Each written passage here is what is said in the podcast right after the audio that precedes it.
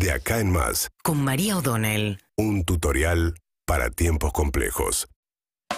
Bueno, veníamos charlando recién con Hugo Alconamón de lo que está revelando toda la trama detrás de la causa contra el Pata Medina, ¿no? Uno de esos, digamos, no hay discusión acerca de quién es el Pata Medina, ¿no? Un símbolo de todo lo que está mal eh, en el sindicalismo, en el sentido de alguien que se enriquece de manera extraordinaria, que utiliza eh, métodos extorsivos y que se impone, digamos, como jefe de la UOCRA, el gremio de la construcción en La Plata, y que además agarrándose a los tiros y con violencia, con la conducción nacional de Gerardo Martínez, ¿no? Corrupción, violencia, extorsión. No es muy difícil ver lo que pasa. Y los empresarios que lo han padecido en la construcción en La Plata, teniendo que contratar sus empresas de viandas o aceptar sus extorsiones, seguramente no habían encontrado, no han tenido eh, el el incentivo necesario como para poder ir a denunciarlo ante la justicia, porque, bueno, nada, te frena una obra, no puedes laburar. En ese contexto se apareció durante el gobierno de María Eugenia Vidal, el gobierno de Vidal apañado por el gobierno de Macri, pero con un método totalmente ilegal, lo cual termina consagrando la impunidad, porque seguramente, como decía con Hugo recién, lo que va a pasar es que las causas contra el Pata Medina se van a caer todas, porque el Pata Medina va a poder probar, a partir de lo que está surgiendo, que la operación en contra del Pata Medina se hizo no para mejorar al sindicalismo argentino y tratar de alentar otras prácticas sindicales, sino que se hizo en un contexto electoral en el que María Eugenia Vidal y Macri construían sobre la idea que ellos habían llegado para combatir a las mafias. Y mientras arreglaban por atrás con Gerardo Martínez, que era el jefe de la UOCRA, con quien Macri compartió un viaje y según lo que cuenta Hugo Alconada por sus investigaciones, le anticipó que iban a ir en contra del Pata Medina, la cuestión es que lo hicieron por motivos electorales. Y ahora lo que va a pasar es que se va a caer toda esa causa seguramente, o la defensa del Pata Medina, que está con prisión domiciliaria, va a encontrar buenos motivos para tratar de voltearla. ¿Por qué? Porque, bueno, se cada vez queda más probado que esto empieza con una operación armada por los servicios de inteligencia que conducían el íntimo amigo Mauricio Macri, Gustavo Arribas,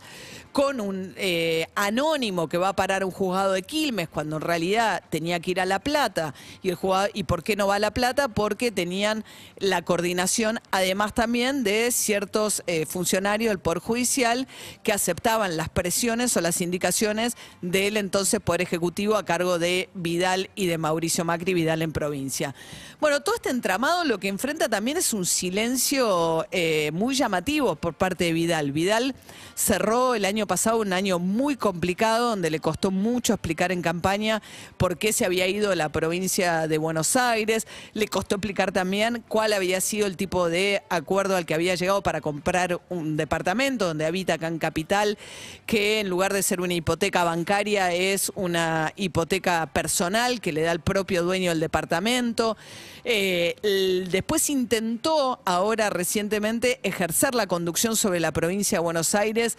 llamando a una causa que yo creo que era justa, que era tratar de impedir que los intendentes obtuvieran una reelección más, porque se había logrado limitar a dos máximo, pero con el contubernio de nada, opositores y oficialistas decidieron que como la ley se había sancionado mientras estaban en ejercicio de un primer mandato, los que ya van dos o más reelecciones, porque antes había indefinidas, pueden ir por una tercera. Vidal intenta conducir ese espacio y dice estamos en contra de eso. E incluso dirigentes que fueron muy cercanos a su gobierno terminan finalmente votando a favor de esta reforma que les da un mandato más finalmente. Pero digo, tiene problemas de conducción en la provincia de Buenos Aires, fue muy controvertido su desembarco en la ciudad de Buenos Aires, donde no logró tampoco alcanzar el caudal, digamos, histórico que recientemente ha tenido el PRO en la ciudad de Buenos Aires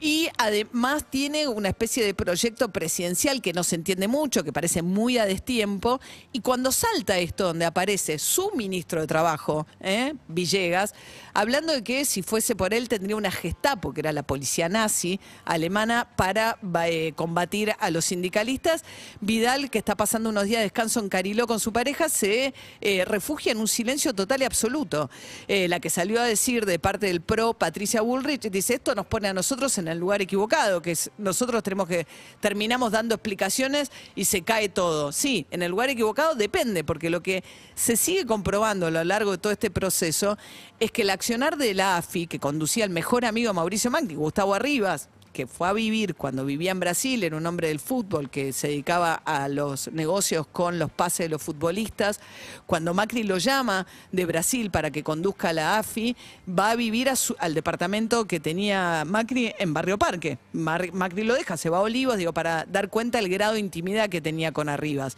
Y ahora Hugo contaba recién, hubo todo este operativo en contra del Pata Medina, se inicia en una reunión de, digamos, van Villegas, el ministro de Trabajo de Vidal, con Arribas a Casa Rosada a reunirse en secretaría privada. Si no es con Macri, es con su secretario privado. Pero también toda la evidencia muestra que durante el gobierno de Macri, la gente de la AFI se dedicó a cosas que tiene prohibida por ley. No pueden hacer tareas de inteligencia interior, no pueden espiar opositores, no pueden espiar oficialistas como hicieron, ni tampoco ser la parte del armado de una causa judicial en contra de un sindicalista, en este caso del Pata Medina. Pero bueno, eh, lo más llamativo de todo esto también es el silencio de María Eugenia Vidal, que era la que eh, conducía todo esto en tanto gobernadora de la provincia de Buenos Aires. Era a su vez espiada por el propio Macri o por los agentes que se ve que no confiaban lo suficiente porque cuando armaban estas reuniones además las filmaban. Y es en base a esas filmaciones que ahora se conocen que, bueno, está saltando toda la trama detrás de lo que fue el encarcelamiento al Pata Medina, una causa judicial que probablemente lo que va a terminar pasando es que se consagre en impunidad por haber utilizado métodos que son ilegales para apuntar en contra del Pata Medina. UrbanaPlayFM.com